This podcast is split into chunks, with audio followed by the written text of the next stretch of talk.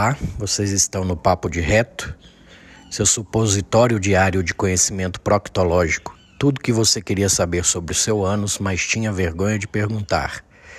Estamos na segunda temporada, traremos profissionais de diversas áreas para ampliar o conhecimento de vocês. Espero que gostem.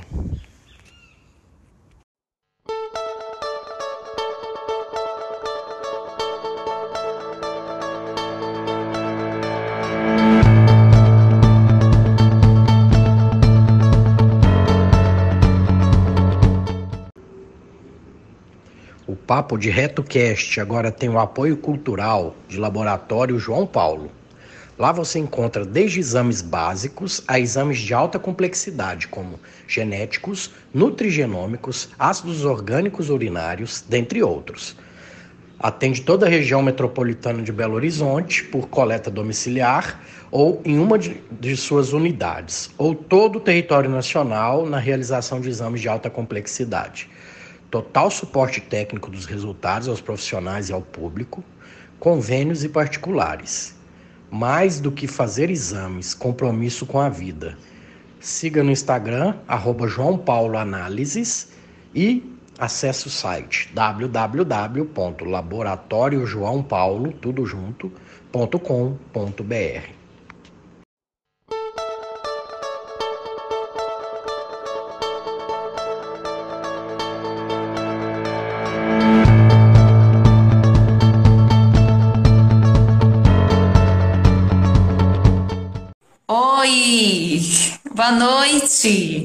Boa noite, tudo bem? Tudo bem, que bom tê-lo por aqui. Bem, pessoal, conforme nós comunicamos, avisamos, hoje nós temos aí o, um convidado bem especial, escritor, médico, né, o doutor, copto, coptologista, quase não sai. e é um prazer tê-lo aqui, o doutor Eurípides, é assim que se fala? Isso, Eurípedes. Isso. Então seja muito bem-vindo.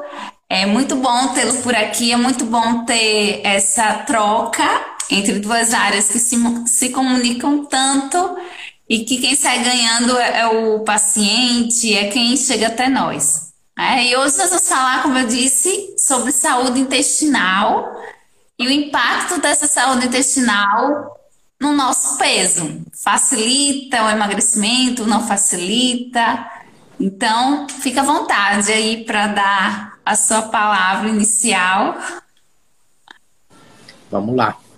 Boa noite. Quem não me conhece, eu sou o Dr. Eurípides, sou responsável pelo Papo de Reto. E quando eu comecei a questão da modulação intestinal, um dos efeitos colaterais que a gente via era o emagrecimento. Ou seja, se você está inflamado, dificilmente você consegue emagrecer. Como a modulação intestinal age nessa, nessa inflamação de baixo grau, um efeito colateral positivo é o emagrecimento. Então, eu não mexo diretamente com emagrecimento, mas vamos dizer, o universo está falando, né, para logo, logo eu tenho que mexer com isso também.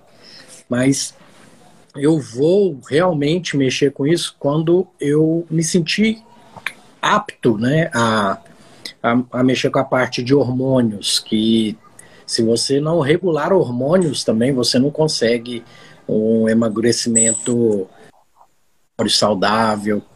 Então tá no meu trajeto aí de estudos, a modulação hormonal também para estar tá ajudando. Mas tudo começa com a saúde intestinal, sim, não tenha dúvida disso. Pronto, ótimo. Então vamos situar o pessoal que está nos assistindo. É, primeiro, né, o intestino. Como é que eu sei que o meu intestino está saudável? Quais sinais, quais sintomas que ele, que ele sinaliza que está bem ou que está mal, né? Vamos lá. O intestino saudável é aquele que a gente nem lembra que ele existe. É, é, a saúde está no silêncio das vísceras, a gente costuma ter um autor que fala isso, né?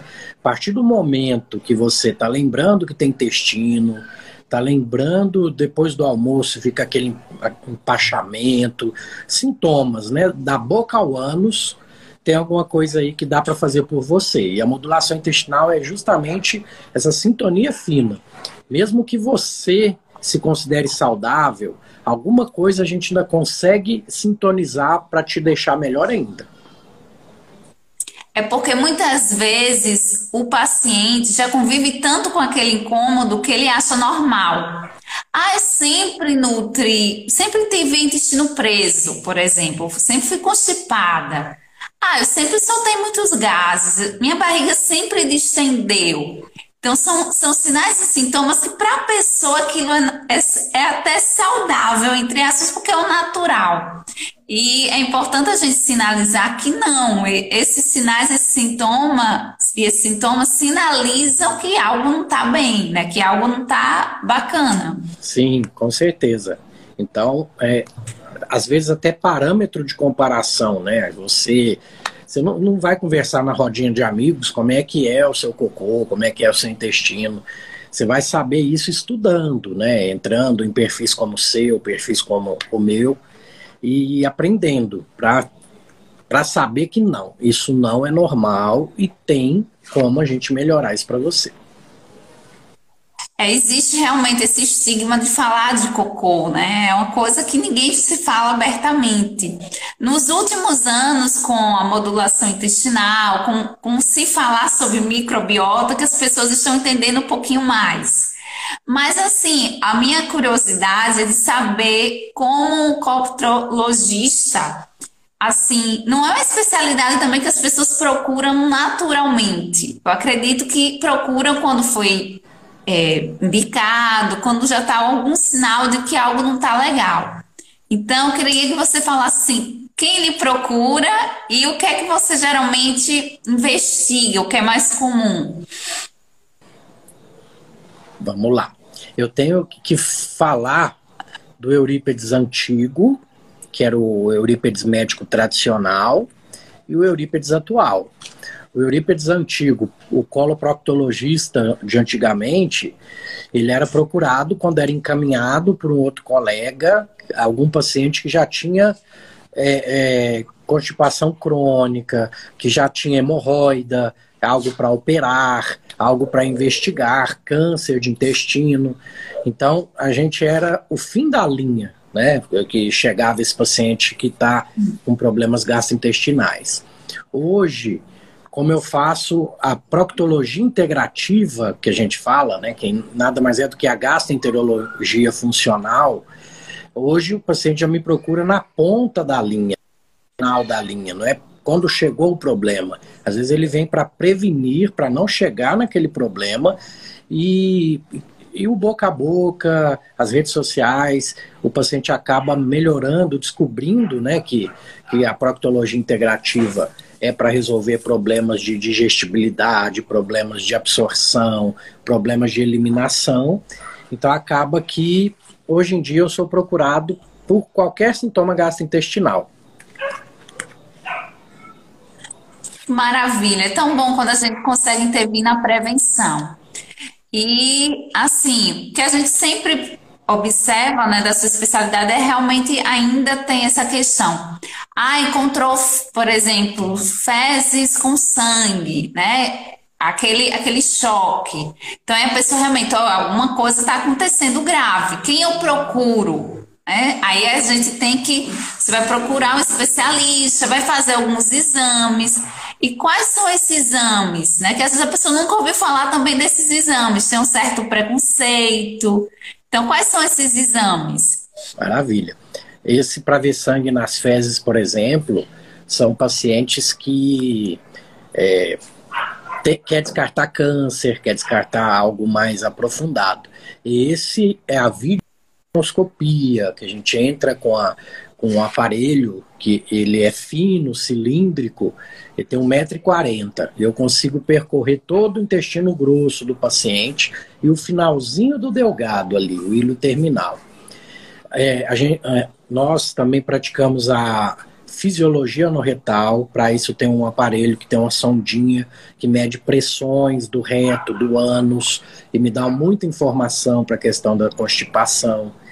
E hoje em dia uhum. eu trabalho muito também com coprológico funcional, que é um exame de fezes aí que me mostra como é que está a digestão, a absorção, se está sobrando resíduos, se tem restos de ólitos bacterianos. Então é um pouco mais aprofundado hoje em dia. As fezes sinalizam né, muito desse processo digestivo. Tanto, como você falou, de resíduos, né? Então é importante também as pessoas é, sinalizarem, saberem disso, que as, que as fezes aí são, não é aquele exame, ah, fiz exame de urina e fezes, né, para ver só se tem, se tem parasitas, né, parasito, parasitológico, não, isso vai muito além, né, hoje já existem exames mais específicos para investigar aí. Então, legal, a gente já falou quais exames, já falamos que existem sinais e sintomas que são alertas. Então, vamos lá para o clássico: constipação, né, gases, distensão abdominal. É, o que mais? Sensação de estar tá empanzinado, né? Também pode acontecer diarreia. Então, tem vários. A, a alternância entre constipação e diarreia. Então, são sinais. E o próprio sangue nas fezes, que realmente me ligando agora, tem gente me ligando agora. e realmente acontece, né? E agora vamos para a questão que todo mundo quer saber: obesidade. Né? Qual a relação com o intestino? As pessoas, você já começou falando de inflamação, porque muita gente pensa que obesidade ainda é uma questão de, de peso, de estética, e não é isso, não é? Com certeza não. É, bem mais embaixo aí o, o buraco, vamos falar assim. Então, o, o, paciente obeso, ele já é um paciente inflamado, tá? De cara. Mesmo que os exames venham normais, ele está numa corda bamba. A qualquer momento pode desviar para algum dos lados. Mas eu garanto que mesmo com exames normais, nós fizéssemos exames que detectam é, a inflamação crônica, não, PCR ultrassensível, insulina basal, nós vamos ver alterações sim. Aqueles exames normais de check-up, às vezes pode estar. Tá, é, a pessoa passou no vestibular, passou com a nota lá e acha que por isso está abafando, pode continuar fazendo os hábitos errados, né? O pessoal tem que entender que exame, aquela média que você vê lá, que você está dentro, é a média daquele laboratório, de todo mundo que fez exame naquele laboratório. Quer dizer que se você está lá dentro, você está normal, tá? Você está numa faixa de normalidade, porém que talvez para você não seja suficiente. É, tem que entender que o obeso ele pode ser desnutrido, porque o obeso ele pode ele tem um excesso de calorias e alimentos com pouca densidade nutricional. Então pode estar faltando aí para o obeso as vitaminas, é, lipossolúveis, pode estar faltando até proteína, tá? Pode medir aí a albumina dele às vezes está baixa. Então, sim, tem como ser uhum. obeso desnutrido hoje em dia, né?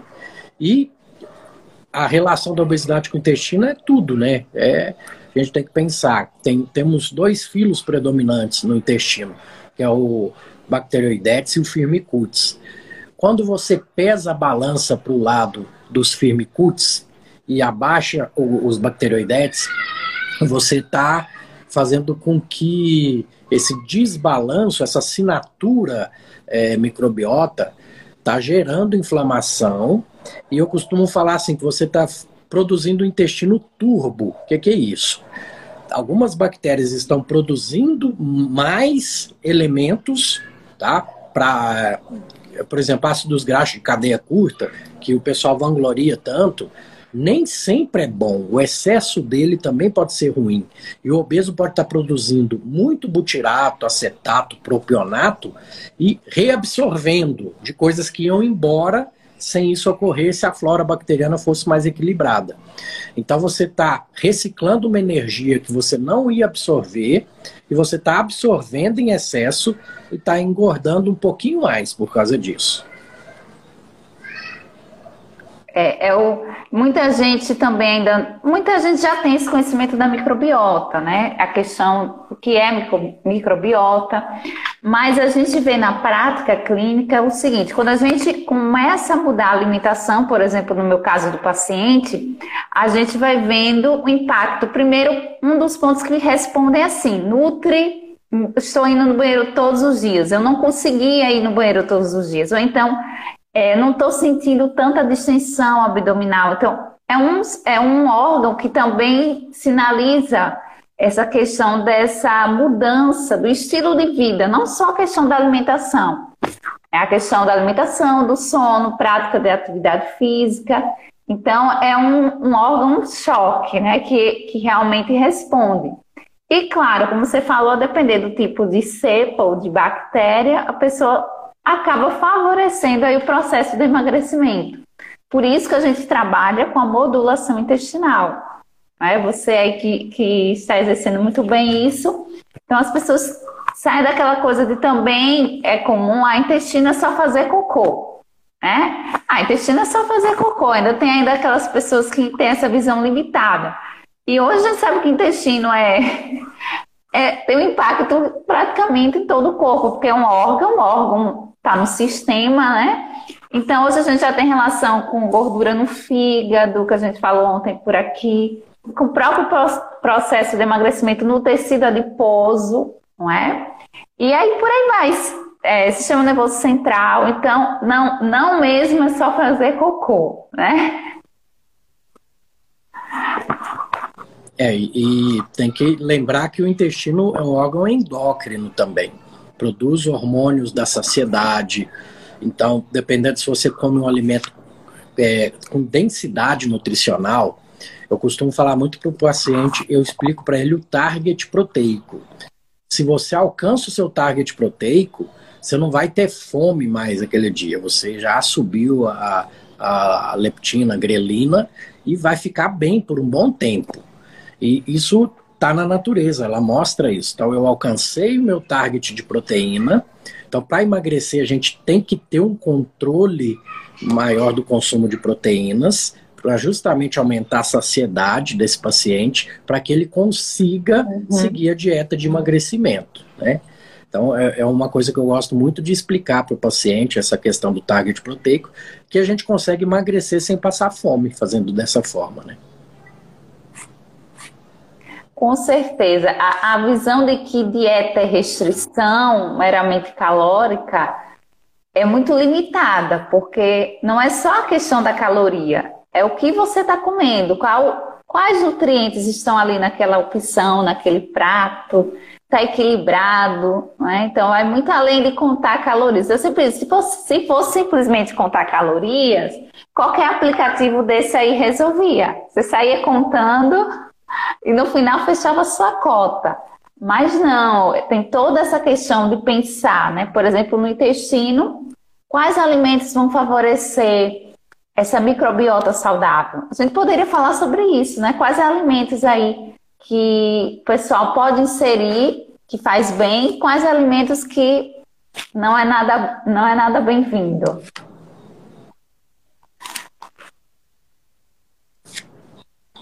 É, eu, eu resumo isso é, com meus alunos na gastroenterologia, que eu sou pro, é, professor responsável pela cadeira de gastroenterologia na faculdade aqui.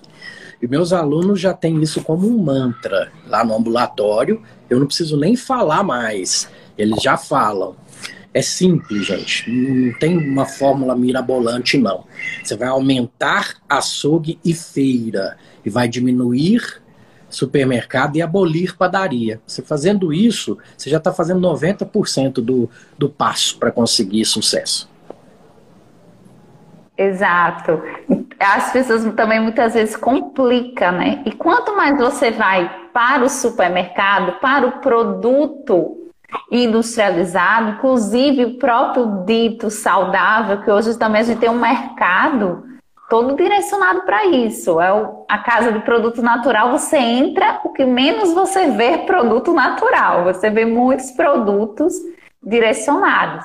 Que não que eu seja contra, mas que não pode ser a base da sua alimentação. Realmente, a base da sua alimentação deve ser o quê? O que o professor Murilo sempre divulgou, né? A comida de verdade, aquela que você descasca e não desembala. Né? De forma, se você no seu dia a dia consumir mais esse tipo de alimento, pode ter certeza que a sua microbiota agradece e com certeza aí o resto do seu corpo.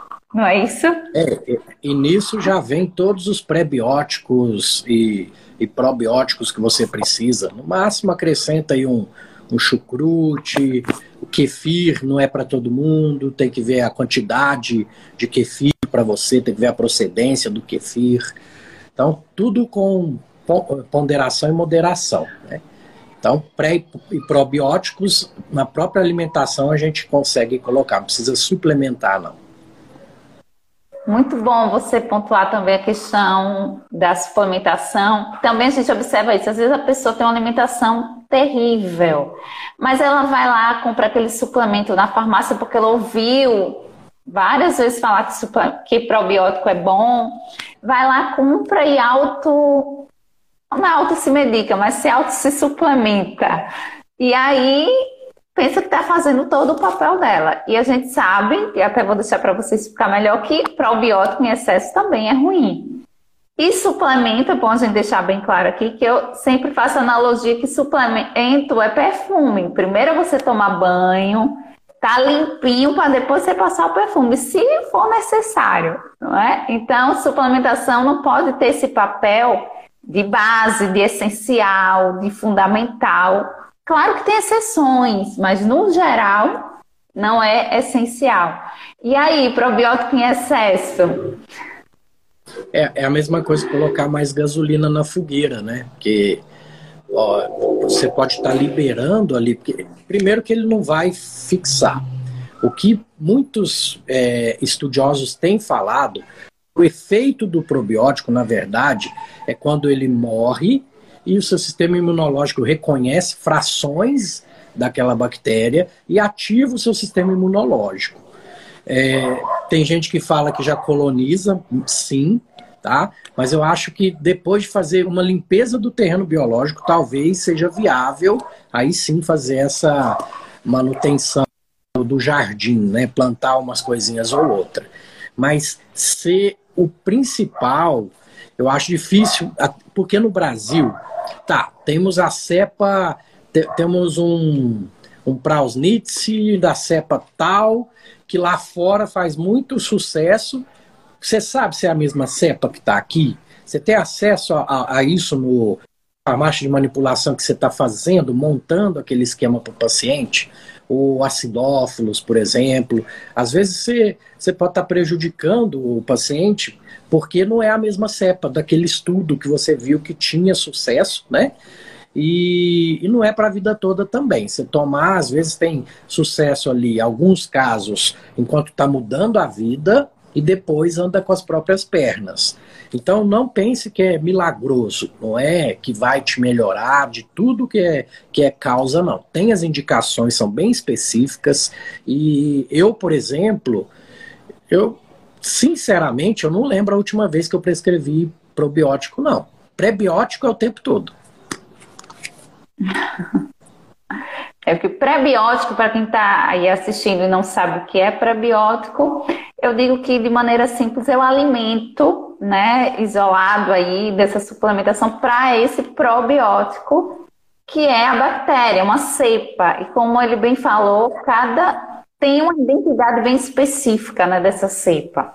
Por isso também que é importante ter um, uma boa procedência desse probiótico, saber exatamente de onde vem, quais testes foram feitos, enfim, é importantíssimo, bem pontual aí essa sua, sua visão. E vamos falar também. Quer falar mais alguma coisa sobre emagrecimento do intestino? Ficou mais alguma coisa? A gente pode passar.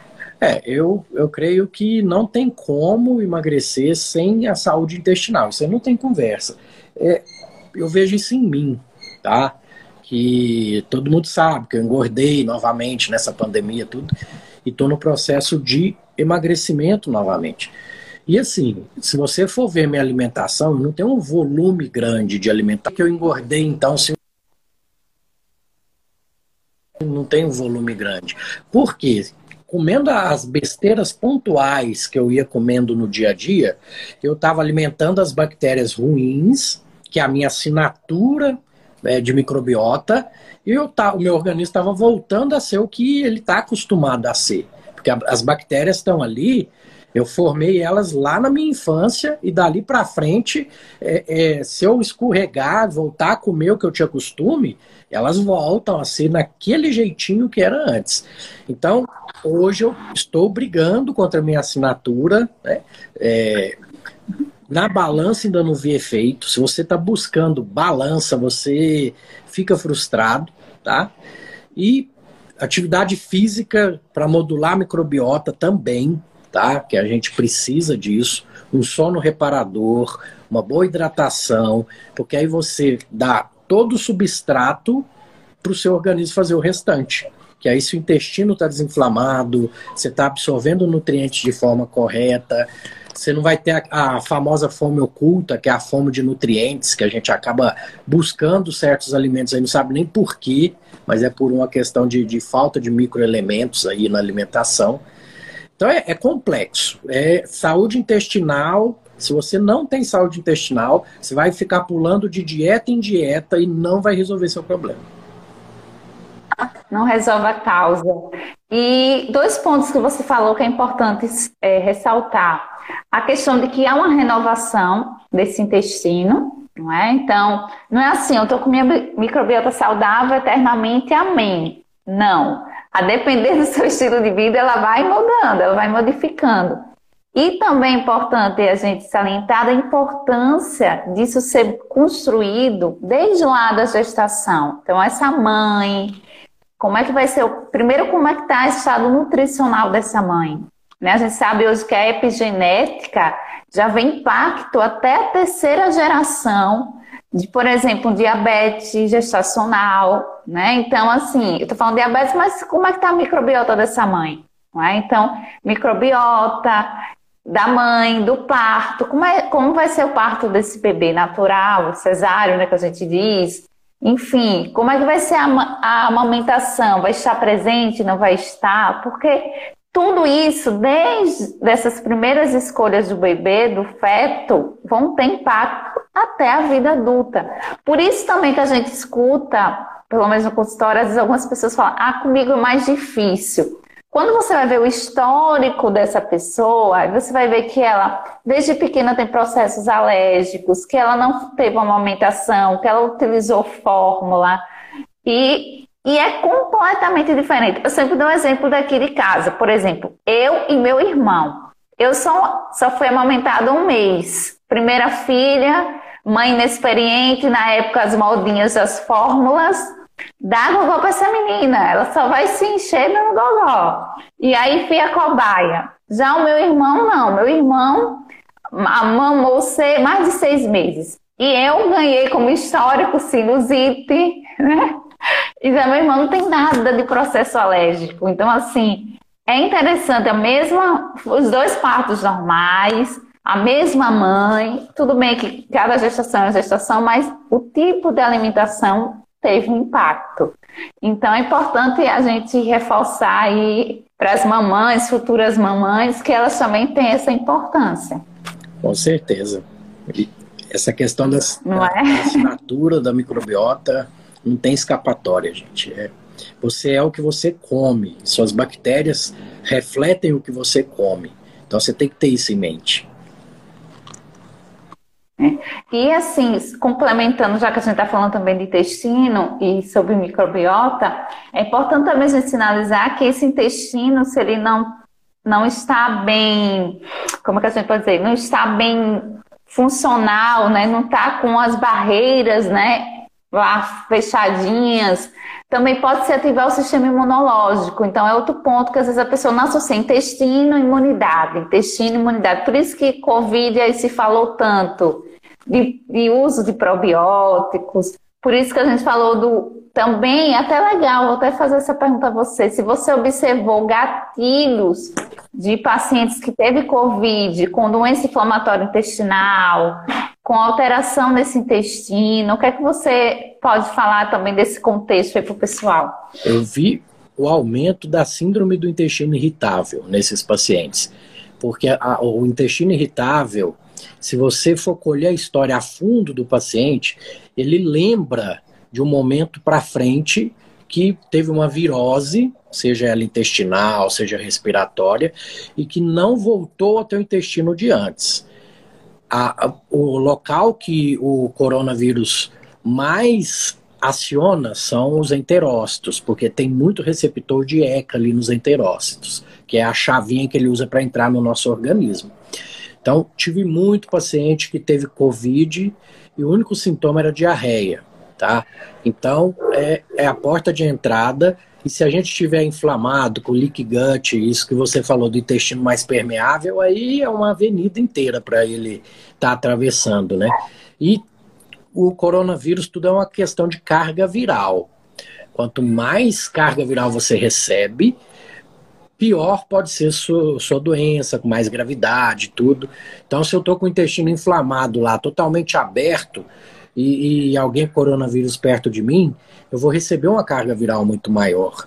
Então, tem, tudo isso tem que pôr na balança. Vamos tratar a saúde intestinal aí para também se para prevenir o Covid ou se tiver o Covid, ter a forma mais leve mesmo. Exato. Pronto, show, fantástico. Eu vou só abrir os comentários para ver se tem alguma pergunta que a gente possa responder.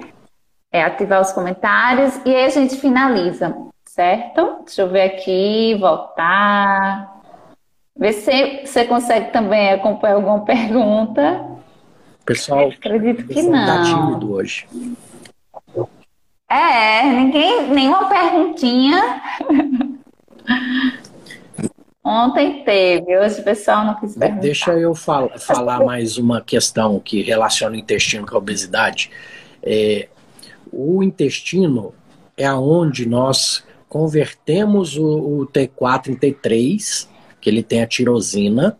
Então, se você está com o intestino inflamado você não consegue inverter, é, converter, então você converte para o T3 reverso, que ele tem o efeito oposto, é um efeito para poupar perdas você não perde tanta gordura porque é igual o urso quando vai hibernar, né? O T3 reverso dele aumenta porque ele não quer perder gordura. Aí você fica reclamando: "Ah, meu metabolismo é lento". E às vezes o problema é só o intestino inflamado que não está deixando você converter corretamente esse hormônio da tireoide. E tem um jeito de ver essa tireoide tá funcionando bem, que é diferente do que é pregado por aí, né? Que só pede T4, só pede TSH porque existe o eutireoideu doente. Eutireoideu doente é aquele que, é, para manter um T4 razoável, eu estou precisando de muito TSH, às vezes ainda está dentro do parâmetro da normalidade, mas eu já consigo detectar problema.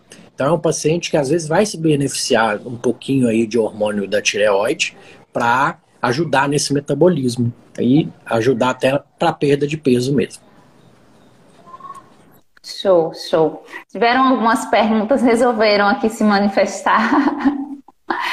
ah, e só pontuando essa questão da tireoide, é um sintoma comum, paciente constipação. Constipação, alteração na tireoide, é bem comum.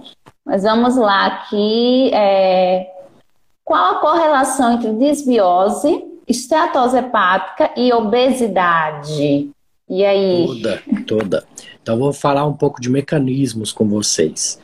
O, aquela inflamação de baixo grau que eu falei para vocês, as bactérias ruinzinhas ali estão mandando alguns sinais para o sistema imunológico. O sistema imunológico está acionando algumas citocinas e estão transcrevendo algumas proteínas de membrana. Uma delas é o Tau-like é, receptor 4, que o fígado ele é repleto desse receptor e ele ativa cascatas de inflamação. Então, a disbiose pode dar uma esteatose hepática por uma questão de estar tá, é, ativando esses receptores no fígado. Então, aí ele vai converter mais o carboidrato em excesso, tá? Né? Nem a gordura, em triglicerídeos e causar a, a esteatose hepática, tá? E o obeso, se você for fazer um ultrassom de abdômen, pode selecionar 100 obesos e faz um que não tem sintoma nenhum. Faz o ultrassom que algum grau de esteatose você vai ver, porque faz parte da síndrome metabólica, gordura no fígado, a obesidade e muitos outros fatores aí. Então, essas três é, é entidades que a, a Loba está falando estão totalmente interdependentes. E para a gente melhorar tudo isso, eu tenho que melhorar o intestino. Isso. É a tal da resistência à insulina, tão presente aí na obesidade. E como a gente falou ontem, é exatamente isso. Então, a resistência à insulina é uma das causas né, dessa gordura aí no fígado.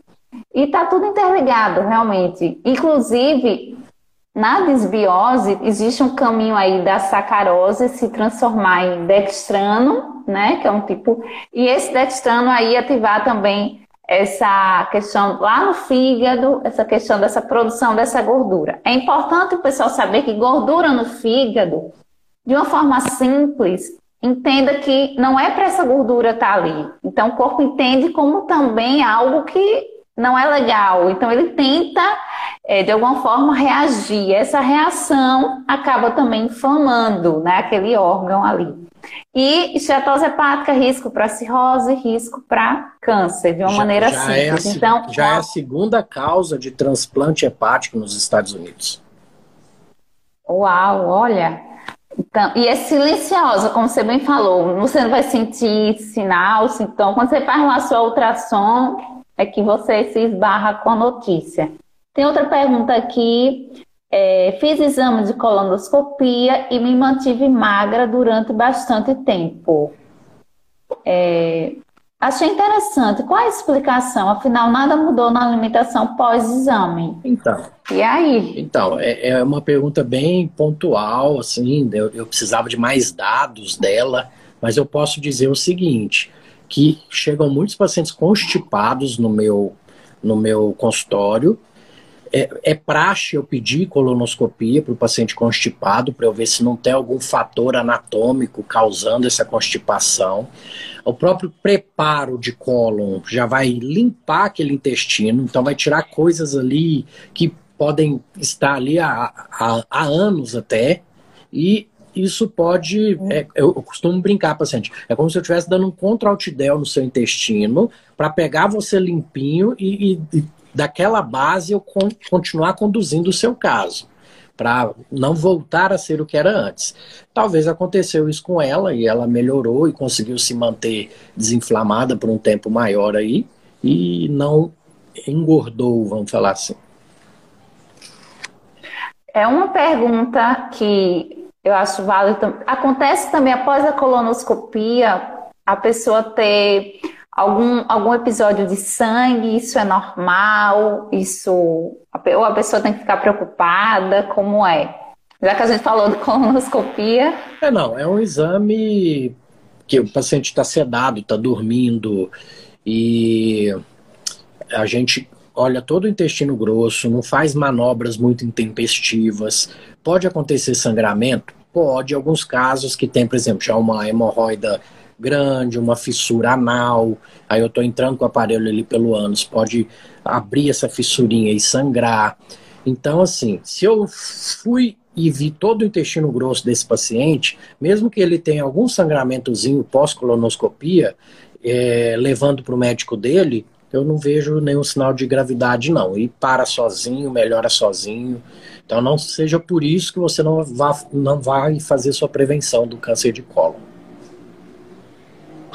Exatamente. E a partir de que idade é importante fazer como exame de rotina colonoscopia? Vamos lá reforçar isso. Se você não tem sintoma algum, a partir dos 45 anos. Os melhores guidelines já falam em 45 anos. Se você já tem alguns sintomas de alarme, como sangramento, é, um emagrecimento sem causa aparente, uma alteração do hábito intestinal, uma anemia que não descobre a causa dessa anemia, aí você já tem alguns sinais de alarme para fazer antes esse exame. E se você tem um parente de primeiro grau com câncer de cólon, você vai ver a idade que esse paciente descobriu. Vamos supor, ah, minha mãe descobriu câncer de cólon aos 50 anos de idade. Todos os parentes de primeiro grau dela, você vai tirar 10 anos e vai fazer a primeira colonoscopia, nesse caso, aos 40 anos de idade. E fazendo dessa forma, eu costumo brincar que dificilmente você morre de câncer de cólon, né? Só por um, infortúnio, algo familiar, se tiver alguma outra doença, mas até isso a gente consegue prever antes, né? com um bom proctologista aí já, já sabe se o seu caso é familiar ou se o seu caso é esporádico. 90% dos cânceres são esporádicos, são de hábitos ruins, né, da, do nosso dia a dia, alimentos industrializados, os processados em excesso e assim por diante. E é importante também avisar ou comunicar ao pessoal que durante esse exame pode ser feito aí a retirada, né? Se o médico observou algum pólipo, você pode explicar melhor o que é um pólipo, enfim, observou alguma alteração, por isso que o exame já é, é um exame para observar e também já intervém, se for o caso. Isso, é um exame diagnóstico e terapêutico já. Todo pólipo que eu encontro eu retiro. O pólipo é uma hiperproliferação de células é, da mucosa, da parede do intestino. Por algum motivo, aquela célula começou a crescer descontroladamente e ficou desarmônico. É, o pólipo ele tem uma escadinha para virar câncer. Primeiro degrau é hiperplásico, esse dificilmente vira câncer. Segundo, aí já entra nos adenomas, que a gente sabe da escadinha adenoma-carcinoma, é uma evolução natural do adenoma. Aí tem o, o o tubular, o túbulo viloso, o viloso, o carcinoma in situ e o câncer em si. Então, tudo isso a gente percebe retirando esse pólipo, mandando para o laboratório, o laboratório analisa ele e vai me falar em qual, qual degrau da escadinha está esse pólipo. Vamos supor que está no, no segundo degrau. Esse paciente vai repetir essa colonoscopia em um ano, vai mostrar que não tem outro pólipo, tá? não formou, não cresceu em um ano outro pólipo. Aí ele aumenta para três anos, daqui três anos repete, não tem pólipo de novo, aí ele volta para a população normal, que o ideal é o screening de cinco em cinco anos. Ótimo, ótimo, ótimo. Tem uma pergunta aqui é, da Cleide. O T4 reverso, aprendi com você, doutor. Eu, Eurípides Normalmente os outros médicos não pedem nos exames de rotina. E aí? É, não, ele é um exame que nem os, alguns convênios não liberam também. Então não é um exame tão fácil de se conseguir fazer, não. Mas tem outros relacionados à tireoide que os convênios liberam, né? Que a gente consegue contabilizar se realmente esse T4 está convertendo em T3. Então a gente pede T4 total, T4 livre, T3 total, T3 livre, é, TSH, o, as, as, os anticorpos, né, o anti-TPO. A gente consegue contabilizar como que está essa tireoide do paciente. Não é uma rotina, mas se é um paciente que eu já estou desconfiado de alguma alteração de tireoide, eu sempre peço, independente de convênio, independente de. Eu explico o motivo para o paciente e eles acabam topando, mesmo se o convênio não cobrir, de fazer por fora. É, e é muito comum, principalmente o hipotiroidismo, né? Então é aquela fadiga que nunca passa, é aquela fraqueza, queda de cabelo em alguns casos. Então, existem os sinais e sintomas. Então, quando a gente está fazendo anamnese, que é aquela conversa com, com o paciente, ele vai pontuando: olha, eu sinto isso, isso não passa, né? Então, aí vai dando aqueles gatilhos para a gente ir em busca do, sim, qual é a causa desses sinais e desses sintomas. E pode ser, sim, a tireoide. E eu vou te dizer, porque cada vez mais é um órgão que tem sofrido, eu digo também que é um órgão que tem sofrido bastante a questão aí, por exemplo, tiroidite de Hashimoto, uma coisa que a gente via assim uma vez na vida, agora vira e mexe por semana tem um paciente. Então é importante as pessoas também terem esse cuidado e de relatar né, ao médico. Se você tem alguma queixa, algum, vá para um médico assim, integrativo, funcional, que vai ele realmente lhe ouvir. Esse é o grande diferencial que eu fico muito feliz de encontrar médicos que têm essa visão, porque ele não vai ver só, por exemplo, intestino no seu caso não é? Intestino. Aí ele só pergunta pelo intestino e às vezes o paciente tem uma queixa, né? Sei lá, emocional, tem um indicativo de uma depressão, que apesar de ter relação com o intestino, mas assim, não necessariamente é uma área que ele teria um olhar atento. Então, é importante essa visão funcional, integral do paciente. Por mais que a gente, como profissional, não consiga resolver, mas a gente direciona, a gente caminha e vai resolver o seu problema, que é o nosso objetivo, não é isso? Verdade. Só mais uma pergunta, para não tomar também muito seu tempo. Para quem tem hemorroide, tem que fazer colonoscopia? Excelente pergunta. É, a, a questão da o que leva você ao médico é, uma, é dor ou uma hemorroida que sangra. Então, se você já tem idade de fazer a prevenção e foi no meu consultório por uma queixa de hemorroida, com certeza eu vou fazer a colonoscopia em você, porque você já tem indicação por outros motivos. Agora, se você é jovem, tem 20 anos e veio com hemorroida e sangramento, eu não preciso fazer essa colonoscopia. Tem histórico familiar negativo, tudo. Não há essa necessidade, não. Então, hemorroida, às vezes a gente pede uma retossigmoidoscopia como um pré-operatório, para a gente ver os primeiros 30 centímetros ali do reto sigmoide do paciente, para não passar batido um pólipo, alguma coisa ali que pode estar tá causando esse sangramento no paciente. Fazemos a manometria, que é para ver como é que está aquela musculatura, porque na cirurgia eu vou mexer nessa próximo dessa musculatura, né? E tem paciente que pode ficar incontinente se você tirar o coxinho hemorroidário dela. Pode ser o que, que a, a linha tênue que estava ali segurando para ela não perder fezes sem sentir. Então, a importância de uma manometria pré-operatória também, é, hemorroida é um mundo. A gente teria outra live aqui para falar só de hemorroida. Mas não tem que fazer, não, não é obrigado. Mas, dependendo da sua idade, você tem que fazer por causa da idade, não por causa da hemorroida. Pronto, fechou, ótimo.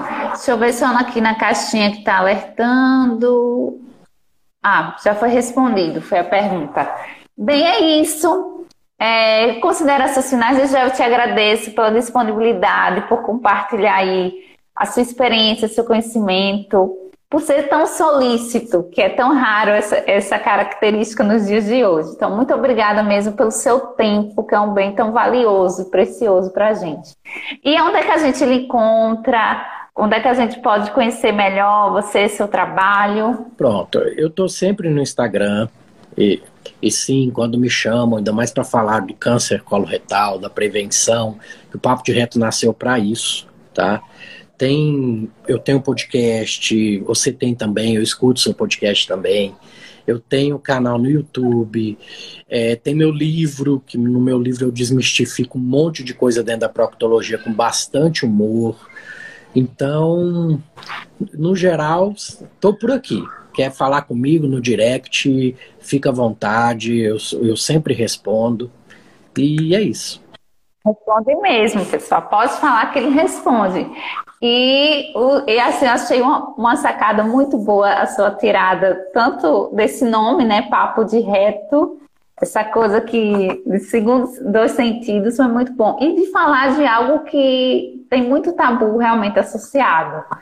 Não é isso? E o livro também está disponível né, no Amazon, que eu dei uma olhadinha, então o pessoal pode ir lá comprar, adquirir, investir no seu conhecimento, porque conhecer nos permite procurar ajuda, nos permite.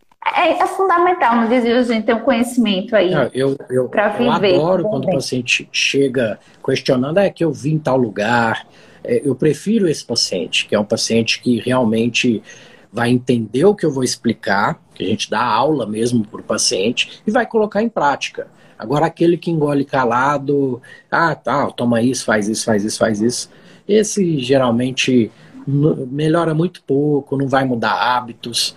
Então, depende de vocês. Nós aqui somos canal apenas, nós apenas somos orientadores. Exato, isso mesmo.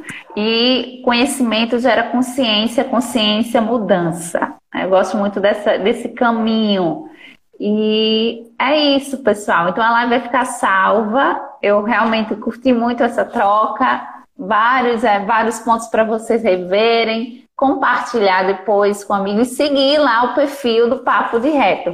Pode seguir, porque vocês vão ver imagens, né? Quem tem essa curiosidade, como é a colonoscopia. Vocês vão ver também informações que sempre traz novidades de artigos, enfim. Busquem esse conhecimento. É isso, muito obrigada, uma boa noite para todos. Viu? E tchau, tchau, pessoal. Tchau, tchau. Gratidão. Eu que agradeço.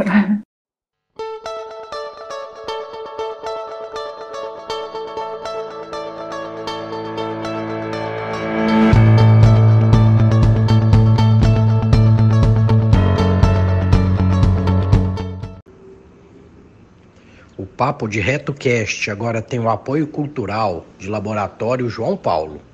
Lá você encontra desde exames básicos a exames de alta complexidade, como genéticos, nutrigenômicos, ácidos orgânicos urinários, dentre outros.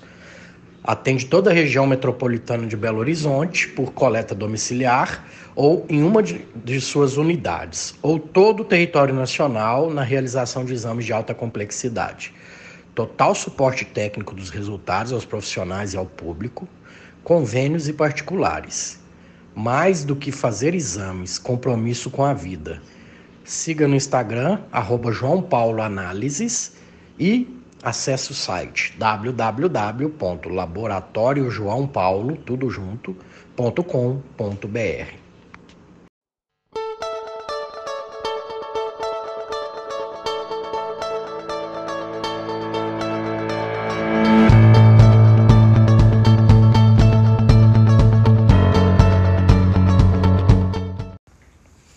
Esse foi mais um episódio do Papo de Reto Cast.